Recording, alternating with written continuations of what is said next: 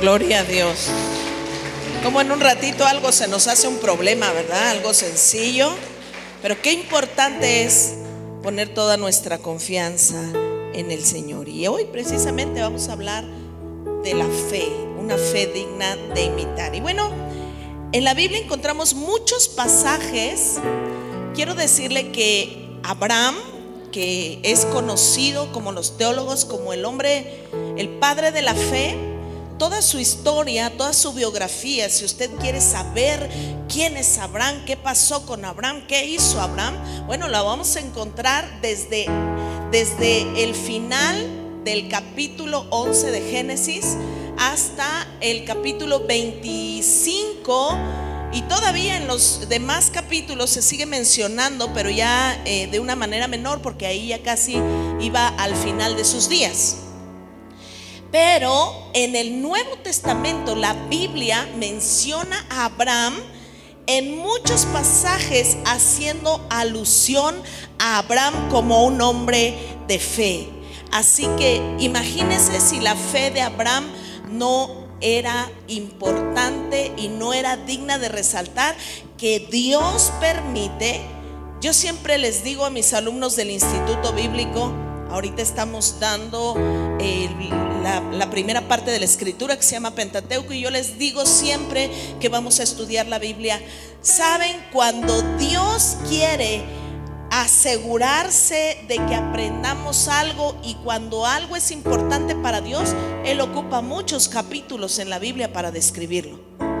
Mire que eh, hay capítulos donde de un, de un versículo a otro pasaron 500 años.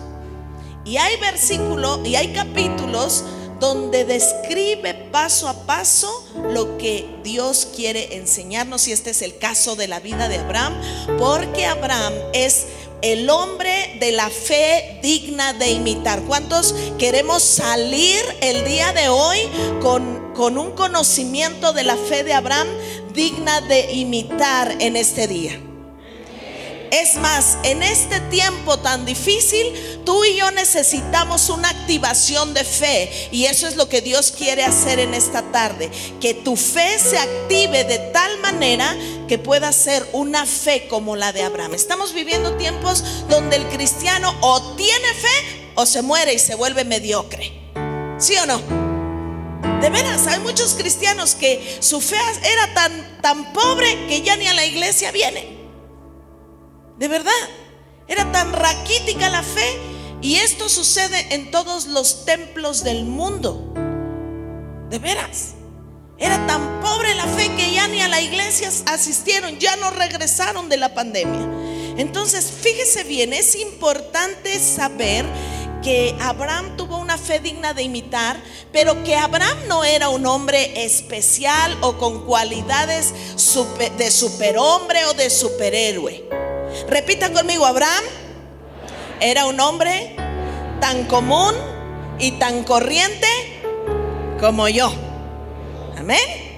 Entonces, esto se lo recalco para que usted y yo podamos saber que Abraham era un hombre que simplemente se dejó moldear por Dios y por eso está en la Biblia descrito como el hombre de la fe.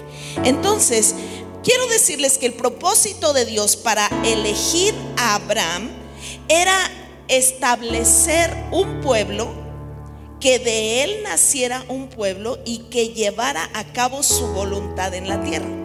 Y que fuera el medio para conocer el plan de salvación que Dios tenía para el hombre a través de Jesucristo. Este era el propósito para el cual Dios estaba llamando a Abraham. Y en Romanos 4, en, en el capítulo 4 de Romanos, encontramos todo un apartado que nos habla acerca de, esa fe.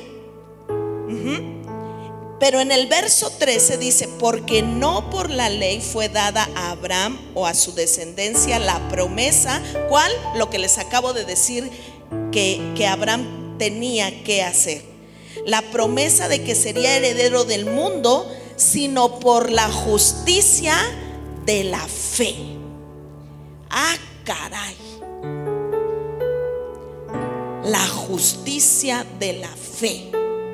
Esto suena medio raro, pero simple y sencillamente quiere decir que cuando el hombre tiene fe, tiene el derecho legal y justo de que Dios cumpla sus promesas en él.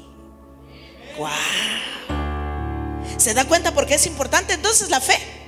Porque cuando el hombre tiene fe, tiene el derecho, la legalidad de que Dios cumpla sus promesas en Él. Y es por eso que la Biblia completa trata de impulsarte, de hacerte crecer en la fe, de ir más allá en lo que Dios quiere hacer en tu vida.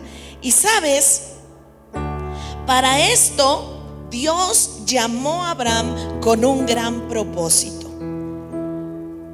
Y Abraham fue llamado por Dios Fíjate bien, partiendo de una familia idólatra, vamos a la Biblia y vamos a Génesis 12, por favor.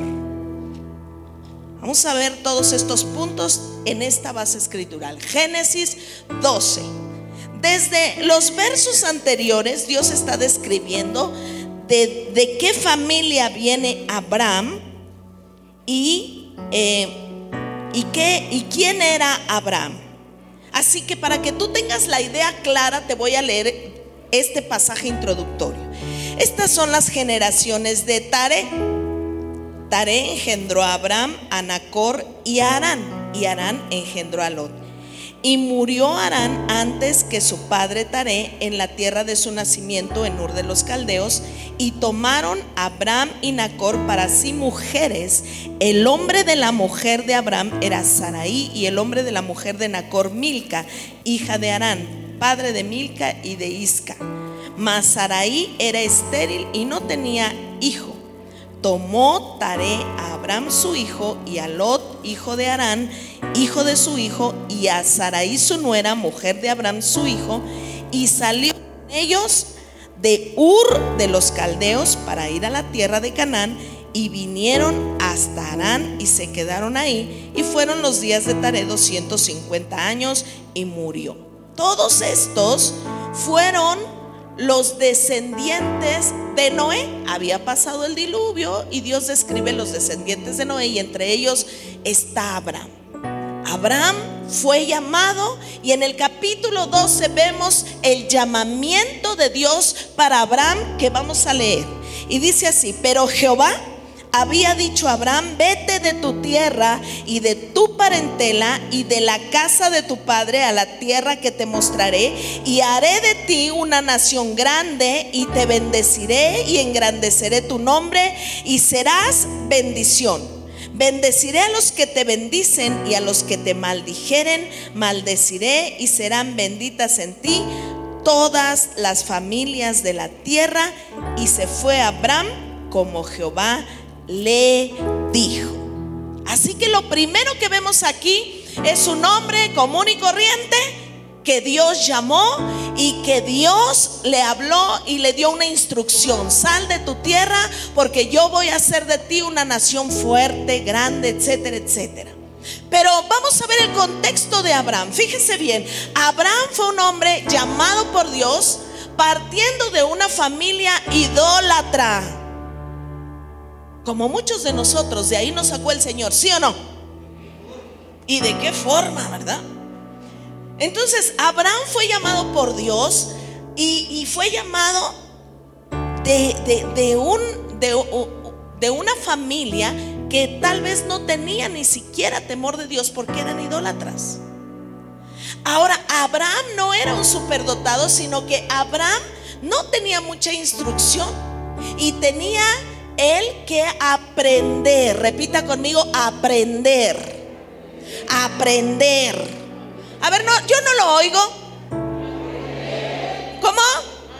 Aprender. Abraham tenía que aprender a confiar en Dios. ¿Sabe por qué le digo esto? Porque mire, de repente invitamos a algún profeta a la iglesia y le dan una palabra profética y le dicen, yo te voy a levantar Y bueno, al otro día ya está viene con corbata y mira de lado la persona y dices que Dios me dijo. Repita conmigo, aprender. Dios nos puede dar una palabra profética, pero hay un camino largo que recorrer para llegar a esa palabra. Y se llama aprender. Entonces Abraham tenía que aprender a confiar en Dios.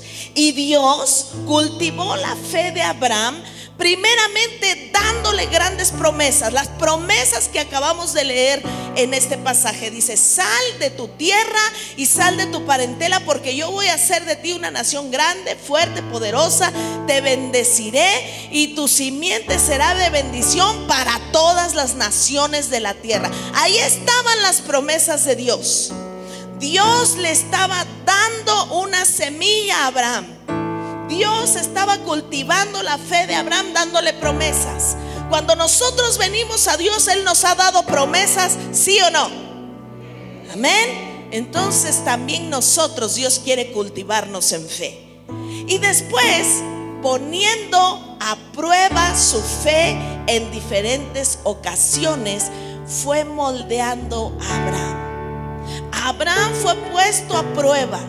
No crea que la fe se da en los árboles.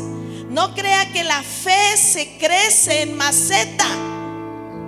La fe se crece con una lluvia especial. ¿Cuántos quieren de esa lluvia? La lluvia se llaman las pruebas y las luchas. ¿Cuántos quieren de esa lluvia? Uh.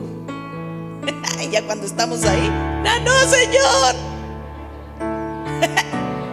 Entonces, Dios quiso enseñar a Abraham poniéndolo a prueba en diversas ocasiones, poniendo a prueba esa pequeñita semilla de fe que Dios le había dado.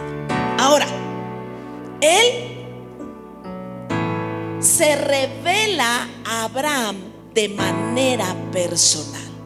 Porque ahí en el capítulo 12 vemos cómo Abraham llega a su vida y se revela de manera personal. Así que bueno, si yo quiero que mi fe crezca, yo quiero yo debo abrazar las promesas de Dios para mi vida. Punto número dos, debo de dejar regarme, ¿por qué lluvia? Por la lluvia de las por la lluvia de las Póngase abusado, ¿eh? Porque esta es una clase didáctica. ¿Por la lluvia de qué? Por la lluvia de las pruebas. Pero también tenemos que ponernos listos y dispuestos porque tenemos que recibir revelación. ¿Se acuerda que hace 15 días le, le, predicaba acerca de cómo Dios puede y quiere movernos en las sanidades?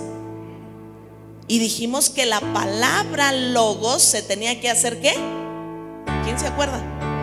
Rema en nuestras vidas, ¿verdad? Entonces, Dios tiene que revelarse de manera personal a través de la palabra, a través de un encuentro en la intimidad con Él. Y bueno, Dios también trató con él de manera personal para convertirlo en el patriarca del pueblo de Dios y el hombre mediante el cual serían benditas en él todas las naciones de la tierra. Así, a grandes rasgos, podemos resumir todo lo que Dios hizo. La siguiente, hijo, por favor. Pero Dios le pide algo. La primera cosa, Jehová había dicho a Abraham, vete de tu tierra, de tu parentela, a la casa de la casa de tu padre a la tierra que te mostraré y haré de ti una nación grande y te bendeciré y engrandeceré tu nombre y serás bendición y bendeciré a los que te bendicen y a los que te maldijeran, maldeciré y serán benditas en ti todas las naciones de la tierra. ¿Qué le pide? Que en obediencia salga de su tierra. Él tenía que ser desarraigado de ese lugar. Uno, para probar obediencia. Dos, para probar fe. Porque él tenía que dar ese paso de fe. Él no sabía dónde iba a ir. Solo por lo que Dios le estaba diciendo. Pero él tenía que probar obediencia. Y él tenía que probar fe. Él tenía que ser desarraigado de lo terrenal. ¿Sabes que a veces esta parte es la que nos cuesta trabajo? Porque mira, a veces hasta ya fuimos a un encuentro, a veces hasta ya eh, fuimos eh, ministrados por Dios, liberados en algunas áreas, pero ¿cómo nos cuesta desarraigarnos de nuestra tierra, de nuestras viejas costumbres? ¿Qué había en la tierra de Abraham? Idolatría, costumbres que a Dios no le gustaban costumbres reprobadas por Dios. Entonces Dios le dice, desarraigate de tus costumbres, desarraigate y vete a la tierra que yo te mostré. Obediencia y fe. Y deseo de romper con mi esquema para ir a hacer la voluntad de Dios. Él tenía que salir de su casa, tenía que salir de su tierra, tenía que dejar la comodidad en la que vivía, porque seguramente vivía muy cómodo. Tenía que dejar todo lo que había estado acostumbrado a hacer para ir en pos del llamado de Dios. Y lo maravilloso es que sin reproche en el versículo siguiente dice, lo leímos, que él lo hizo. Dice, y se fue Abraham como Jehová le dijo y Lot se fue con él. Él ya no era un chamaco porque dice aquí, y tenía 75 años cuando salió de Arán. Hizo un viaje largo. Aquí vamos a ver un mapa porque yo ahorita quiero que tú te ubiques. Mira, aquí hay un mapita. Primero el mapa del mundo, ¿ya viste? Allá está el mapa del mundo. Y allá en aquella parte de Asia, donde está el circulito, es donde se dieron estos acontecimientos. Acá nos presentan un mapa más pequeño, ya vieron, ahí está Italia, pero en la sombra del verde que está aquí ¿Ya lo vieron? Ahí es donde era Mesopotamia, de, donde era Abraham. Y entonces él tuvo que hacer un viaje que aquí no se ve muy bien, pero vamos a la siguiente, ya que nos ubicamos en el, en el, en el mapa. Ahora sí, él salió de Mesopotamia, de un lugar que se llama Ur de los Caldeos e hizo este viaje. ahí se ve cuando, cuando todo el recorrido que él tiene que hacer y, y vamos a hablar de eso más adelante. Él se va en este viaje porque Dios le hizo grandes promesas. ¿Qué le prometió? Bueno, Dios le prometió que su vida sería bendecida en gran manera. Dios le prometió que él heredaría la tierra de Canaán, que ahí se mira. Canaán está hacia el lado derecho, hacia abajo, todavía ahí apenas se ve eh, Egipto. Y Dios le dijo que le iba a dar esa tierra por heredad y que llegaría a ser una gran nación. Y no solo eso, sino que por medio de él serían benditas todas las naciones de la tierra. Esas fueron las promesas de Dios. La siguiente, ahí están descritas, la siguiente diapositiva, hijo, están descritas las promesas de Dios. Su vida sería bendecida en gran manera. Heredarían la tierra de Canaán, llegarían a ser una gran nación y por medio de él serían benditas todas las naciones. Pero ¿qué tuvo que pasar para que esto fuera y sucediera tal como Dios lo dijo? Dios tuvo que formar la fe de Abraham a través de las de la lluvia de qué dijimos? ¿A través de qué? A través de la lluvia de las pruebas. Y en esa lluvia de las pruebas, Dios prueba a Abraham. Y bueno, en esa lluvia de pruebas,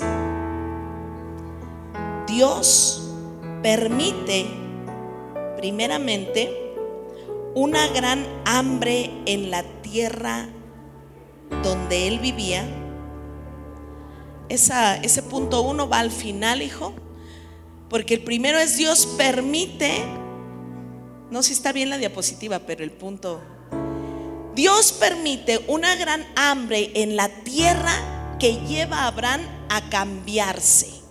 Capítulo 12, verso 10. Cuando él se va, dice la Biblia que él se establece por ahí Dice el verso 8, luego pasó de ahí a un monte al oriente de Betel y plantó su tienda teniendo a Betel al occidente y ahí al oriente y edificó ahí altar a Jehová e invocó el nombre de Jehová. Y Abraham partió de ahí caminando y yendo hacia el Negev. Y ahí se estableció Abraham en el Negev.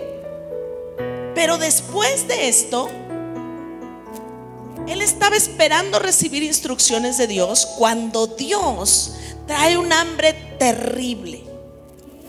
¿No les ha pasado a ustedes que de repente sentimos de parte de Dios el hacer algo y cuando comenzamos a hacerlo, ah caray, tal parece como que todo se nos viene encima y todo nos sale mal? ¿Por qué? Porque estamos pasando por una prueba. Él fue en obediencia hacia la tierra que Dios le dijo, pero ¿sabes una cosa? En medio del camino vinieron las pruebas. Vino un tiempo de hambre terrible. Y sabes, a mí lo que me fascina de la palabra de Dios es que Dios nunca oculta nada. Y en esta primera prueba que Abraham tiene que pasar, él recibe, como dicen los programas por ahí de de, concurso una espantosa X. ¿Y sabes por qué? Porque él reprobó su primer examen. Porque fue a Egipto y tuvo miedo. Y en vez de consultar a Dios, dice, no sea que me vayan a matar porque mi esposa es tan guapa y se vayan a querer quedar con ella. Mejor digo que es mi hermana. Usted lo puede leer en el capítulo 12. Y entonces Sarai es llevada a la ante el faraón y dice la Biblia que por poquito y la toma por esposa. Pero Dios tuvo misericordia, intervino y pues salieron, los corrieron, ¿verdad? Les dijo, váyanse antes de que la maldición de Dios caiga sobre nosotros. ¿Y sabes por qué me fascina la palabra? Porque Dios no es condenada y nos muestra cómo en medio de una formación alguien puede tropezarse y puede tener un tache.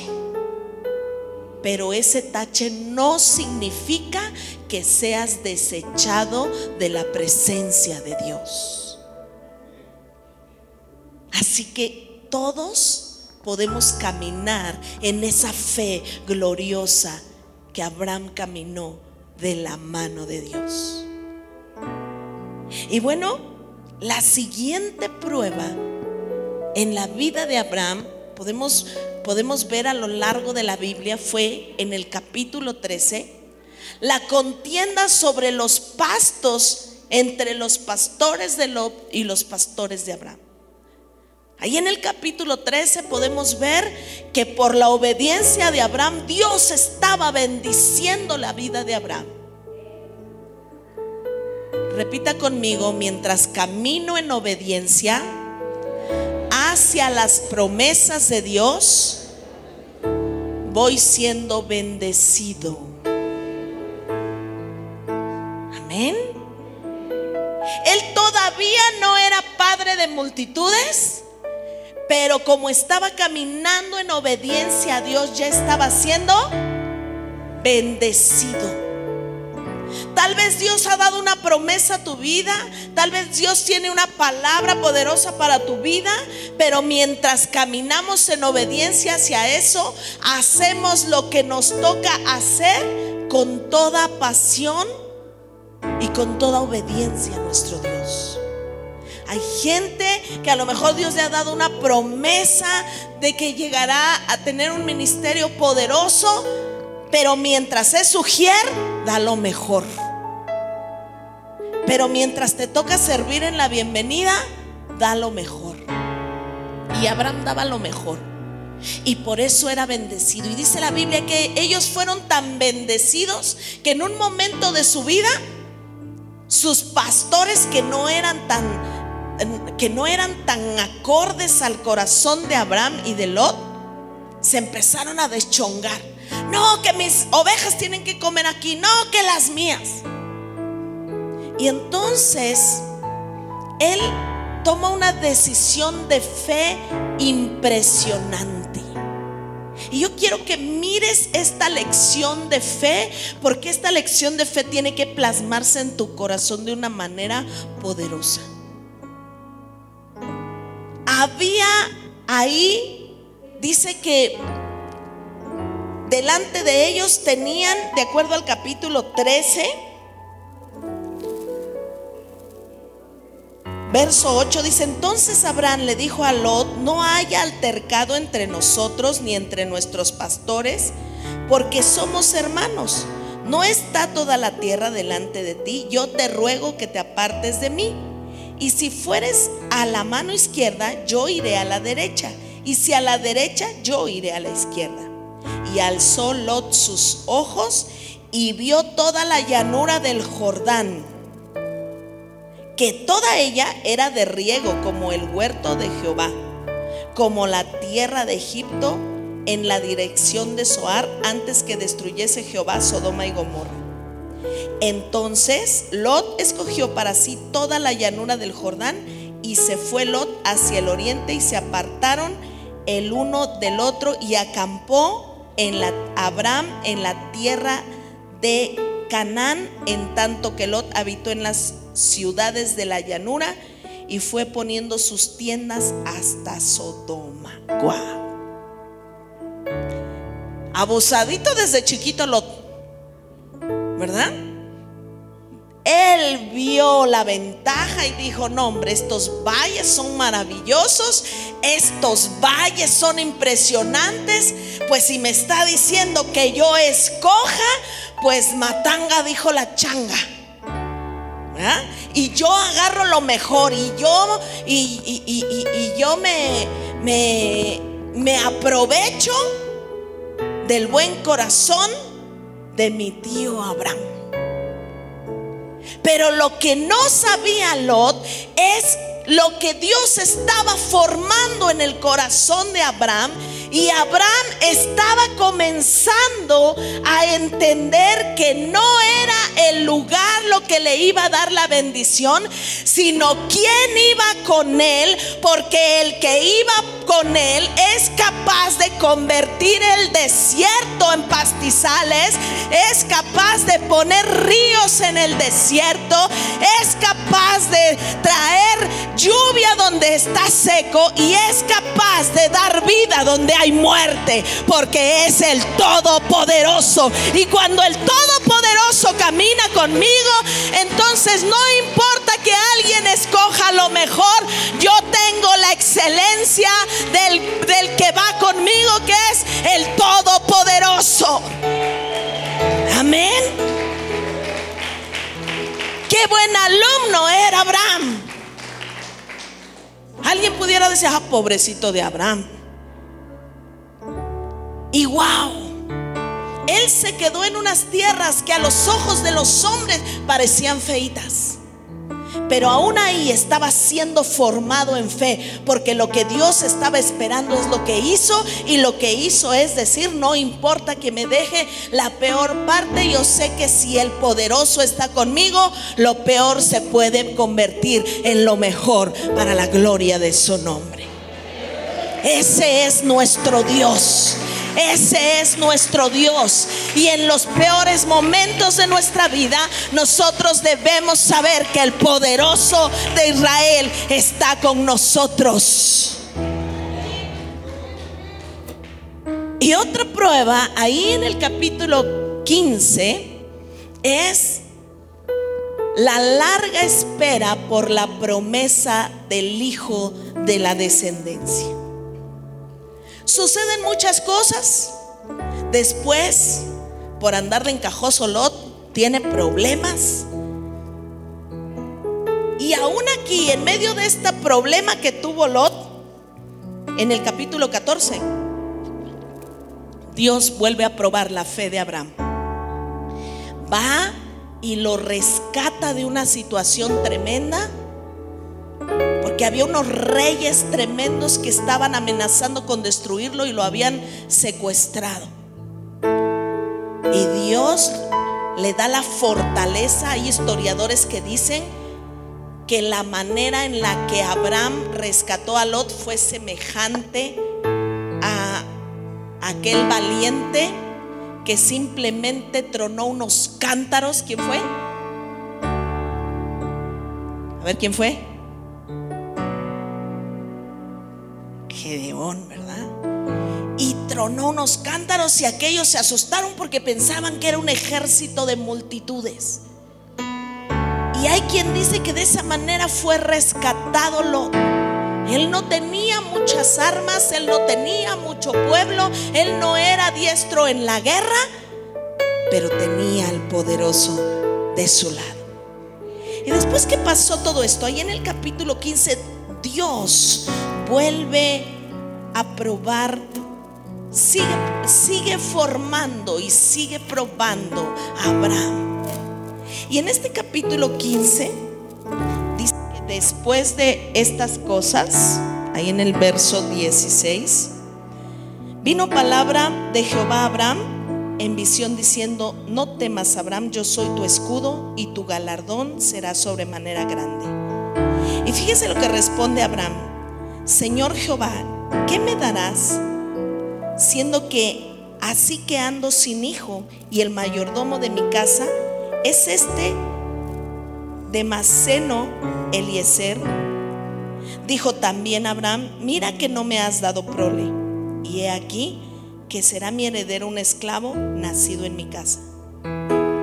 Pero luego vino palabra de Jehová y le dijo, no te heredará este, sino un hijo tuyo, que será el que te heredará.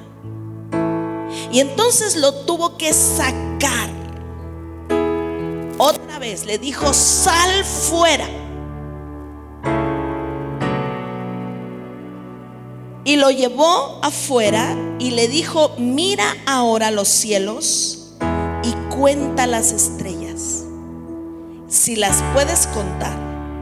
Y él le dijo, así será tu descendencia. Y ahí viene la evaluación. Y creyó a Jehová y le fue contado por justicia. Yo soy Jehová, el que te sacó de Ur de los Caldeos para darte a heredar esta tierra. Él tal vez ya se estaba desesperando, él tal vez ya estaba un poquito desesperado porque la promesa no se cumplía, tal vez ya habían pasado unos 10 años y la promesa no se cumplía. Pero le dice, mira las estrellas. Lo tuvo que sacar para que sus ojos miraran más allá. Mira que a veces nosotros no avanzamos en nuestra fe porque no vamos a la presencia de Dios y no estamos delante de Él para que Él nos saque de, nuestros, de nuestras cuatro paredes y nos muestre allá afuera la grandeza de lo que Él quiere y puede hacer en nuestra vida. Él lo saca de ese lugar y le dice, mira al cielo y mira las estrellas. Si las puedes contar, así será tu descendencia. Él volvió a creer. Él dijo, tienes razón, Señor. Sin embargo, podemos ver que en, este, en esta historia Dios no esconde nada y en el capítulo 16 vuelve a tener un tropiezo Abraham. Otro tache se vuelve a sacar. Porque escuchó a su mujer y su mujer quiso ayudarle a Dios. Mire que a veces nosotros se nos hace más fácil actuar y hacer algo creyendo que es de Dios, en lugar de meternos a la intimidad con Dios y preguntarle a Dios qué es lo que tenemos que hacer. Y esta mujer le dice, ¿sabes qué? Pues mira, para que se cumpla la promesa de Dios, yo ya estoy vieja y, definitivamente ya no funciono. Así que te voy a dar a mi sierva para que con ella tengas un hijo y se cumpla la promesa. Abraham la toma y nace de ahí un hijo fuera de la voluntad de Dios. Porque no era el hijo de la promesa, que se llama Ismael, de donde descienden todos los árabes. Por eso si usted lee un poquito de la cultura árabe, va, a ver que ellos también proclaman a Abraham como el padre de la fe de ellos. Porque de hecho, pues humanamente sí lo es, de ahí descienden. Pero entonces, Dios, que sabe que Abraham está en formación, le vuelve a dar otra oportunidad porque Dios conoce nuestra humanidad. Y a pesar de que Abraham tuvo esa flaqueza en su proceder, Dios conocía lo que tenía para Abraham. Y entonces él, podemos ver que en el capítulo 17 renueva su pacto con Dios. Y esa creo que es la otra diapositiva, hijo. De todos modos, ahorita nos vamos a regresar. Y ese pacto es nada menos y nada más que la circuncisión. Y la circuncisión en camino a la escuela de la fe es muy importante. Dice la Biblia que Abraham estaba ahí y ya había tenido a, a, su hijo equivocadamente por hacer caso a su mujer.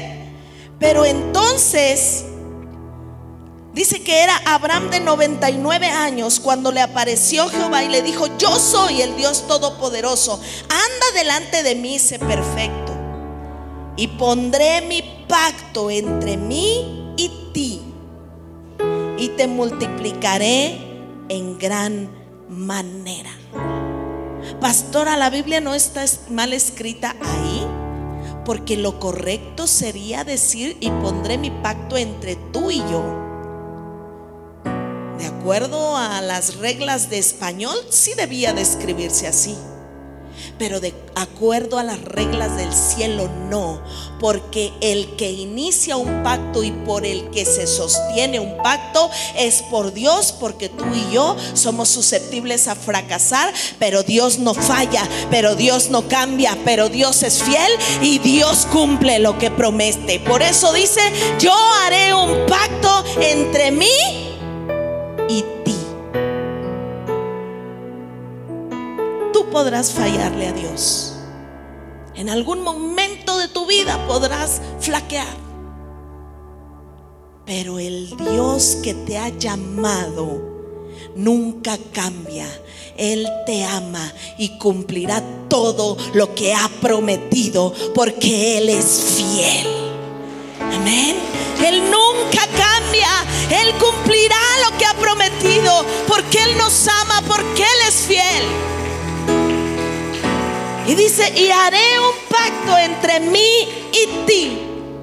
Y te multiplicaré en gran manera. Abraham se quebrantó, dice la palabra, y se postró y Dios habló con él diciendo, aquí mi pacto es contigo y serás padre de muchas generaciones y le cambia el nombre.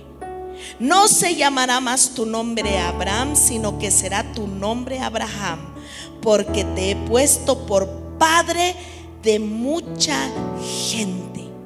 Y te multiplicaré en gran manera y naciones y reyes saldrán de ti. Estableceré mi pacto entre mí y ti y tu descendencia.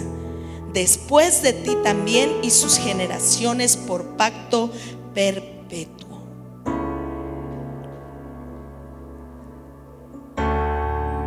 Para ser tu Dios y el de tu descendencia después de ti. Y te daré a ti y a tu descendencia después de ti la tierra en que moras, toda la tierra de Canaán en heredad perpetua y será seré el Dios de ellos. Y, y dijo de nuevo Dios a Abraham, en cuanto a, ti, guardarás mi pacto, tú y tu descendencia después de ti por sus generaciones. Este es mi pacto que guardaréis entre ti, entre mí y vosotros y tu descendencia después de ti. Será circuncidado todo varón entre vosotros. Circuncidaréis pues la carne de vuestro prepucio y será por señal del pacto entre mí y vosotros.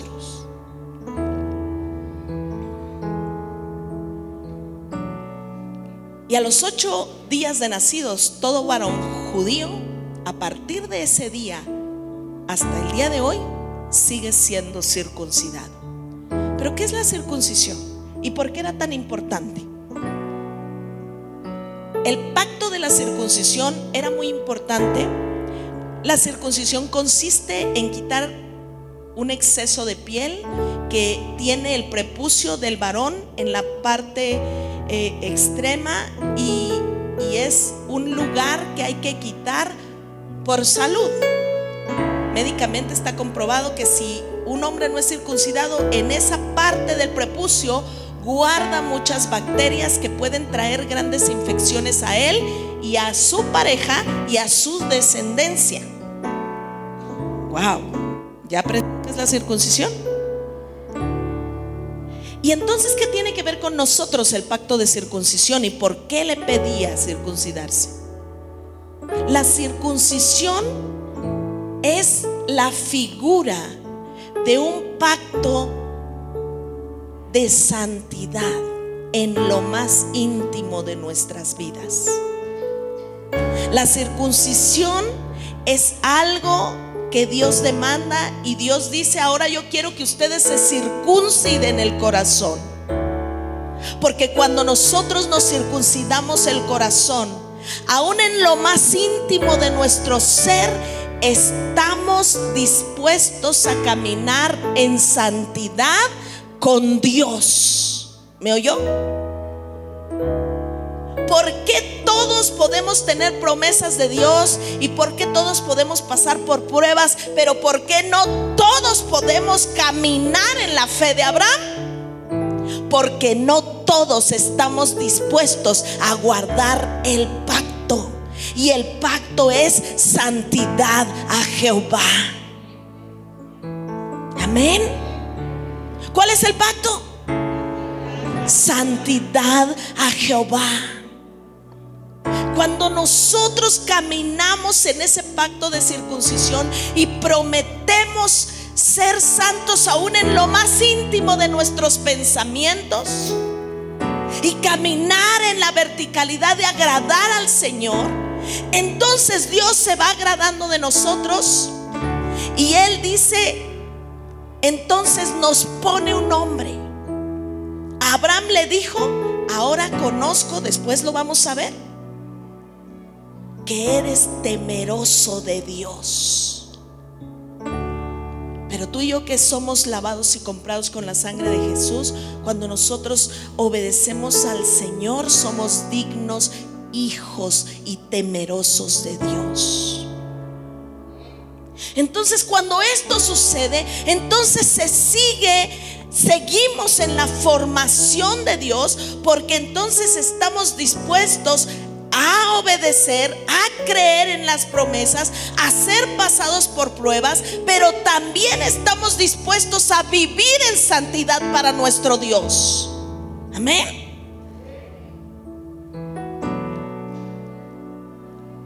Regrésame a la, a la anterior. A la anterior. Y lo último, el sacrificio de Isaac fue el, examen final de Abraham. El sacrificio de Isaac que viene en Génesis 22, donde Dios le dice a Abraham, ahora ya tienes a tu hijo, pero ahora yo requiero que tú me lo entregues. Ahora sí, en la que estábamos, hijo. El examen final de Abraham Dios le demanda el más grande sacrificio, capítulo 22. Si tiene Biblia, vamos allá. Aconteció después de estas cosas que probó Dios a Abraham y le dijo a Abraham, y él respondió, heme aquí. Y dijo, toma ahora tu hijo, tu único hijo Isaac, a quien amas, y vete a la tierra de Moria y ofrécelo allí en holocausto sobre uno de los montes que yo te diré. Dios prueba a Abraham y le, y le ordena que ofrezca a Isaac. Abraham obedece y se encamina con sus siervos. Mira lo que dice la Biblia. Al tercer dice, y Abraham se levantó muy de mañana. Hasta aquí no hemos. Diga algo, objete algo, ¿verdad que no? Y Abraham se levantó de mañana y, y enalbardó su asno y tomó consigo dos siervos suyos y a Isaac su hijo y cortó la leña para el holocausto y se levantó y se fue al lugar que Dios le dijo. Al tercer día alzó Abraham sus ojos y vio el lugar de lejos. Entonces dijo Abraham a sus siervos, esperad aquí con su asno, y yo y el muchacho iremos hasta ahí y adoraremos y volveremos a vosotros. Este pasaje es descrito tan desmenuzado y aquí me voy a detener por los próximos 10 minutos. Fíjate bien, Abraham está pasando la mayor prueba de su vida, la mayor prueba para ser llamado el hombre de la fe, el padre de la fe. Ya se había cumplido en él el mayor anhelo de su corazón, tener un hijo, y de ahí se desencadenaría la promesa poderosa de Dios. Pero ahora Dios parece que cambia de opinión y le dice, me vas a traer a tu hijo. Estaba por cruzar una barrera tremenda que muchos hombres ponemos ante Dios. Los hombres queremos ser probados hasta donde no nos duela. Pero cuando nos duele, entonces muchos dan el paso atrás y ya no siguen. Y Abraham estaba aquí, en el borde del examen final. Pero mire que cuando una persona aprovecha bien el curso y a una persona estudió ese curso y se empeñó en aprovechar todo lo recibido, cuando viene cualquier examen, Él está confiado. Y sabe, Abraham estaba confiado. Y no objetó nada, tomó la leña, tomó al muchacho, tomó a sus siervos y se encaminó. ¿Cuántos días? Tres. Hay algunos, algunos estudiosos de la Biblia que dicen que esos tres días simbolizan la muerte y la sepultura de Jesús. Estuvo tres días sepultando sus más, sus, sus sentimientos de amor hacia su Hijo más profundos para poder obedecer a Dios. Yo no me imagino a Abraham caminando con su hijo, imagínese su hijo que lo amaba tanto, platicando, haciéndole la plática, hablándole de ese Dios poderoso y tal vez Abraham callado, pensando, mirándolo. Tres días. Pero en esos tres días Dios lo fortaleció seguramente porque la respuesta que Abraham da en este punto que leímos es impresionante. ¿Sabe? Era como que alguien le había dado el examen contestado. Porque les dice, ¿saben una cosa? Mis siervos amados, ya llegamos al lugar este es Moria y ahora yo voy a subir al monte, pero ustedes me van a esperar aquí. ¿Sabe? El monte significa el lugar de intimidad con Dios. Y al monte solo suben los amigos íntimos, los hijos. Los siervos se quedan abajo. Porque alguien que no tiene mucha relación con Dios puede acabar con tu fe. Si Abraham hubiera permitido que los siervos hubieran subido, al momento de que Abraham estuviera amarrando a su hijo para ponerlo, para sacrificarlo, yo creo que sus siervos lo hubieran detenido o lo hubieran herido a Abraham. ¿No lo cree? Un siervo no tiene intimidad con el Padre. Y aquí valdría la pena preguntar algo. ¿Qué somos?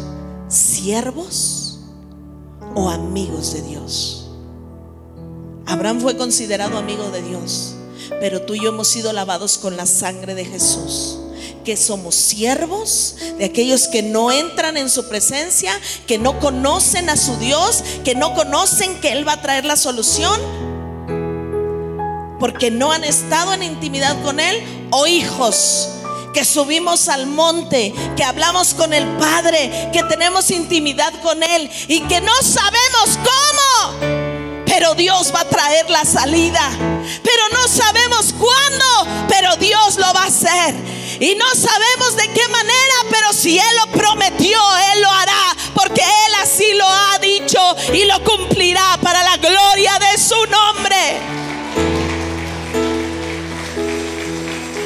Abraham había tenido toda una vida, 99, 100 años tenía cuando nació su hijo, pero dicen los historiadores que su hijo tendría ya como 25 años cuando subió con su padre.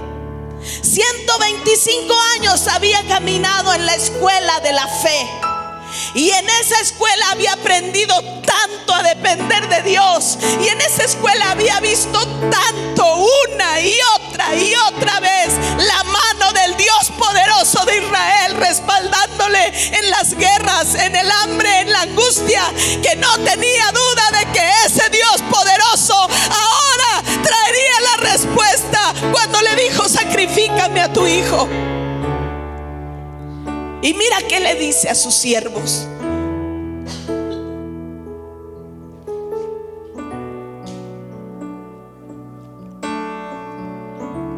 Y tomó Abraham la leña del holocausto y la puso sobre, atrás, perdón,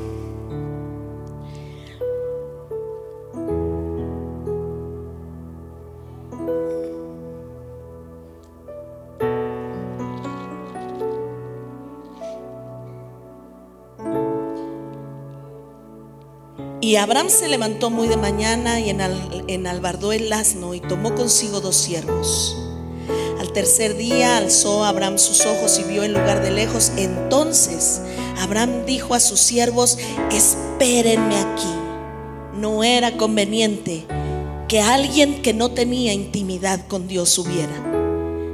Pero lo glorioso de la fe de Abraham que se destella en este momento es lo siguiente.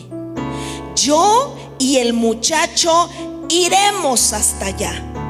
Adoraremos y volveremos a vosotros. La palabra en plural en todo tiempo en la boca de Abraham. Sabiendo que el hijo tenía que ser sacrificado, él podía haber dicho, muy triste, bueno, espérenme aquí, subiremos, adoraremos y regresaré con ustedes. Pero la fe de él había crecido tanto. Pero la fe y la confianza en ese Dios todopoderoso era tan incondicional, era ya tan real, era ya tan grande, era ya tan buena que dice, pero espérennos aquí, porque iremos, adoraremos y regresaremos con vosotros. Él estaba seguro que a lo mejor él podía poner a su hijo en el altar. Dice la Biblia que llegó la prueba de Dios al máximo extremo. Dios no respondía aún. Subió al monte y Dios estaba en silencio. Llegó y preparó el altar y puso las piedras para el holocausto y Dios seguía en silencio. Pero cuando él tenía que poner al sacrificio, tal vez miró y no encontró nada y Dios seguía en silencio porque Dios le había dado una instrucción, sacrifícame a tu hijo. Y entonces él sin, sin poner objeción, sin tener ninguna duda, comenzó a amarrar al muchacho. Esta es figura del Padre y el Hijo porque el hijo tenía 25 años, podía darle un golpe a papá y escapar. Pero es figura del padre ofreciendo a su hijo en sacrificio y el hijo queriendo ser el sacrificio voluntario por la humanidad. Seguramente ahí ya Isaac sabía la historia y le dijo, si me tienes que amarrar y sacrificar en este lugar, aquí estoy. Y dice que lo amarró y lo puso sobre ese lugar. Y Dios seguía en silencio. Imagínense qué momento, qué prueba tan tremenda. Y aún dice que tomó el cuchillo en la mano y lo levantó porque él estaba decidido, porque él estaba determinado, porque él estaba convencido de obedecer a Jehová, el Dios todopoderoso, por encima de lo que pudiera estar sintiendo y por encima de lo que pudiera estar viviendo. Y dice que fue hasta que empuñó el cuchillo y estaba a punto de enterrarlo al hijo. Cuando entonces vino el ángel de Jehová de repente y le dijo, detente, porque ahora Jehová sabe que tienes temor de Dios. Para que el temor de Dios en tu vida se manifieste, Dios te va a llevar a la prueba al extremo. A veces tendremos que vivir situaciones difíciles, a veces podremos pasar situaciones de muerte, pero en medio de todas ellas tenemos que ser aprobados y saber que somos hijos de Dios, que tenemos temor de Dios y que creemos en ese Dios poderoso y que Él hará lo mejor y traerá la salida en esa circunstancia. Y entonces dice la Biblia que cuando Él volteó, ahí había ya un animalito dispuesto por Dios para que Él ofreciera el sacrificio. Ahí es donde se consuma Abraham como un hombre de fe y es llamado el padre de la fe y el amigo de Dios. Qué tremenda palabra. Lo importante es que tú y yo sepamos que Dios quiere que tú y yo seamos llamados los hombres y las mujeres de la fe para este tiempo final. los hombres y las mujeres de la fe para este tiempo donde hay un mundo que necesita a Jesús. Los hombres de la fe para este tiempo donde Dios quiere cumplir su propósito en tu vida, en tus hijos y en los hijos de tus hijos. ¿Cuántos sabemos que Dios tiene propósitos para nuestras generaciones? Pero necesitamos abrazar esta fe que es digna de imitar y decirle, Señor, estoy dispuesto a caminar por la escuela de la fe. ¿Cuánto nos falta? No lo sé. Pero sé que Dios hoy va a traer a tu vida ese impulso para que tú comiences a caminar en ese estilo de fe que Abraham tuvo en esta tierra. Amén.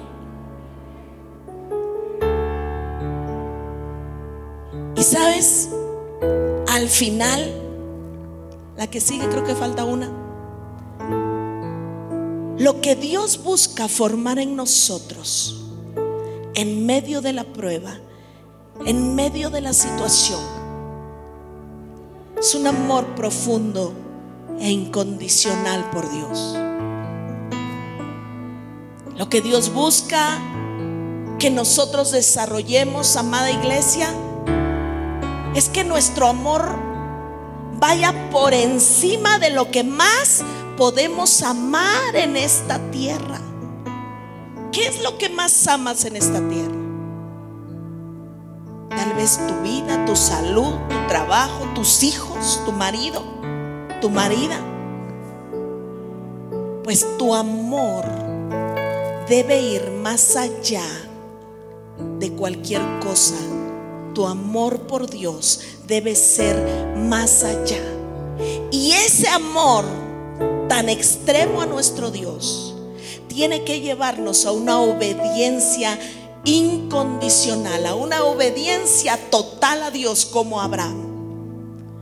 Abraham estuvo dispuesto y no lo platicó, puso a su hijo en el altar. Hoy Dios te pregunta, ¿estás dispuesto a poner a tu hijo en el altar?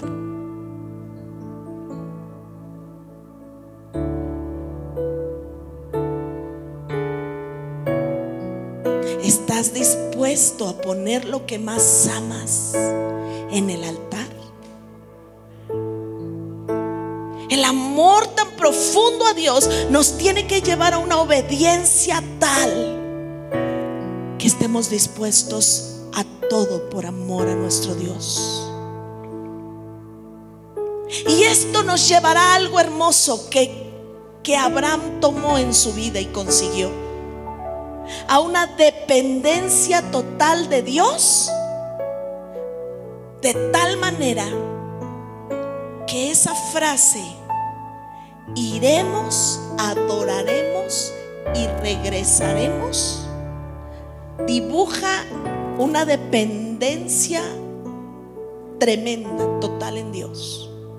Yo no sé lo que pase ahí arriba, dijo Abraham. Tal vez tenga que matar a mi hijo pero Dios será poderoso en resucitarlo porque Él me lo dio como una promesa y de Él descenderán muchas generaciones.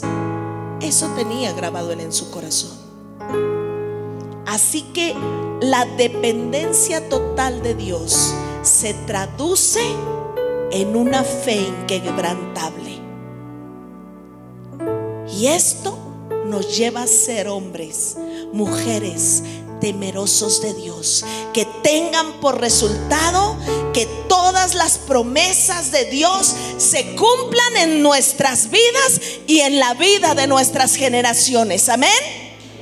Amén. Así que si tú quieres que esta palabra se cumpla en tu vida, hoy vamos a orar por estas áreas. Que Dios ponga un amor tan profundo y tan incondicional en nuestra vida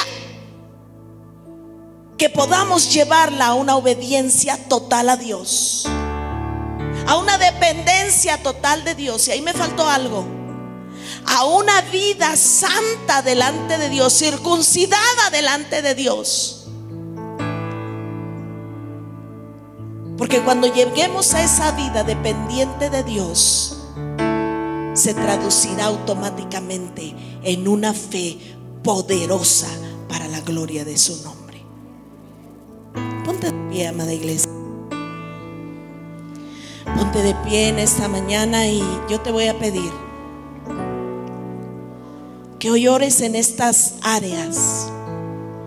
Yo estoy convencida que si Dios ha descrito de tal manera esto en la escritura, es porque Él quiere desarrollar muchos Abrames en este tiempo. Muchos hombres de fe para este tiempo.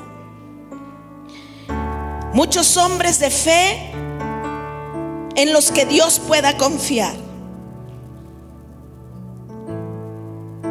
Muchos hombres de fe en los que Dios pueda declarar lo que Dios le declaró a Abraham y le dijo, por mí mismo he jurado, dice Jehová, por cuanto has hecho esto y no has rehusado a tu hijo, tu único hijo, de cierto te bendeciré y multiplicaré tu descendencia como las estrellas del cielo y como la arena del mar que está a la orilla del mar y tu descendencia poseerá las puertas de sus enemigos. ¿Cuántos queremos que nuestras descendencias posean las puertas de sus enemigos y no que sus enemigos destruyan a nuestros hijos? A ver, yo no lo escucho. ¿Cuántos queremos que nuestros hijos tengan a sus enemigos debajo de sus pies? ¿Cuántos queremos que estas promesas se hagan reales en nuestra vida? De cierto te bendeciré y te multiplicaré. Multiplicaré tu descendencia como las estrellas del cielo y como la arena que está a la orilla del mar. Y tu descendencia poseerá las puertas de sus enemigos. En tu simiente serán benditas todas las naciones de la tierra por cuanto obedeciste a mi voz. ¿Cuántos queremos tomar esta palabra para nuestra vida hoy? Decirle, Señor, hoy quiero entrar en esa escuela de fe. Padre, hoy he conocido una palabra poderosa y sé que tú quieres activar esa fe en mi vida, pero hazme una persona obediente a ti. Una persona que pueda depender de ti al extremo, Señor cumple esta palabra en mi vida. Yo no te oigo orar. Yo no te escucho orar. Levanta tu voz. Aprende a levantar tu voz. Yo quiero escucharte. Yo quiero que abraces esta palabra para tu vida. Comiences a creerla y digas, yo quiero, Señor, esa fe. Hoy activa esa fe en mi vida, Señor. Hoy imparte esa fe en mi vida, Señor. Y dame la capacidad de serte fiel y obediente como Abraham. Y dame la capacidad de caminar los pasos que caminó Abraham. Vamos, yo quiero irte. ¿Sabes? Si la palabra no se hace rema en tu vida, veniste a perder el tiempo. Pero si tú hoy le dices, Señor, que esto que hoy yo escuché sea para mi vida y te lo llevas y lo haces una realidad y lo estableces en tu vida, tus generaciones lo agradecerán. Clama al Señor y dile, Señor, yo quiero esta palabra para mi vida. Clama al Señor y dile, Señor, yo quiero esta fe en mi, corazón. Hoy Dios, creemos a esa palabra. Porque si lo hiciste con Abraham, lo vas a hacer conmigo. Porque si lo hiciste con Abraham, Señor, me, encaminarás a mí en esa fe poderosa. Porque ahora sé, Señor, que esa promesa es para mí y para mi descendencia. Señor, tú nos has llamado como tu pueblo y para bendecir a otros muchos, Señor. Y hoy yo creo que tú acrecentas nuestra fe. Y hoy soy materia dispuesta en tus manos para hacer todo cuanto sea necesario en tu escuela de la fe. Para crecer en esas dimensiones, Señor. Hoy abrazo esa palabra. Hoy la hago mía, Señor. Hoy arrebato esa palabra para mi vida y me la llevo en mi corazón, Señor. La creo con todo mi ser. La declaro sobre mis hijos. Declaro hijos que caminan en la fe que Abraham caminó, que caminan en la obediencia que Abraham caminó, que caminan en la dependencia de Dios que, que Abraham caminó, que caminan en la santidad que Abraham caminó. Hoy, Señor, lo reclamo para mis generaciones. En el nombre poderoso de Jesús. En el nombre poderoso de Jesús. Gloria a ti, Señor. declaramos que esa fe se activa, se activa en nuestras vidas.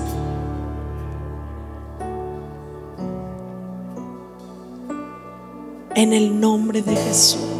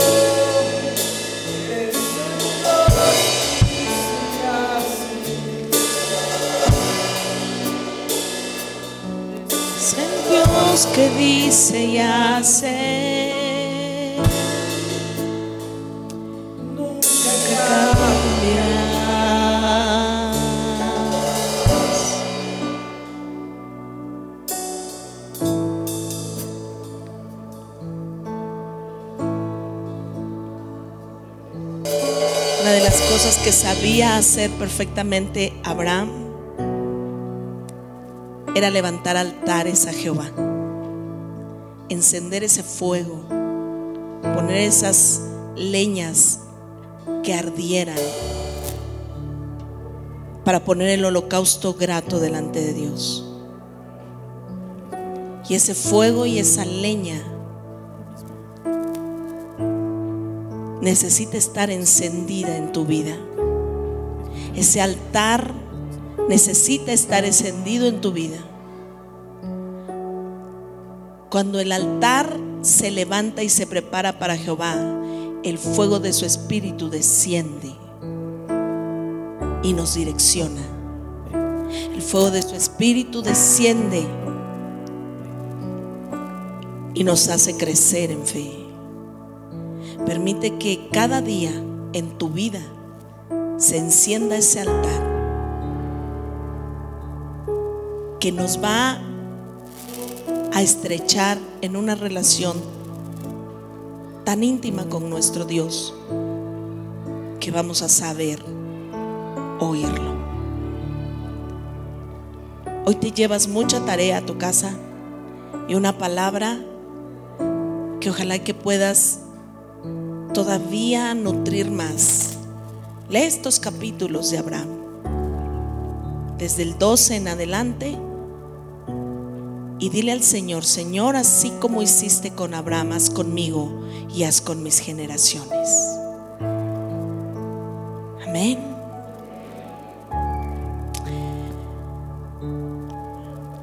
La iglesia del Señor, amados, necesita crecer en estas áreas. Necesitamos verdaderamente cada día nutrirnos tanto de nuestro Dios que Él sea una realidad en nuestra vida. Que Él sea más que una religión que profesamos. Que Él sea una realidad. Que Él sea en nosotros todos los días. Y que el mundo conozca a través de nosotros quién es nuestro Dios.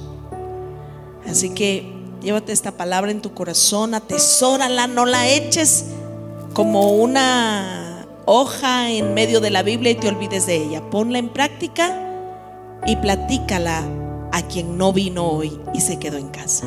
Amén. Queremos que eh, recordarles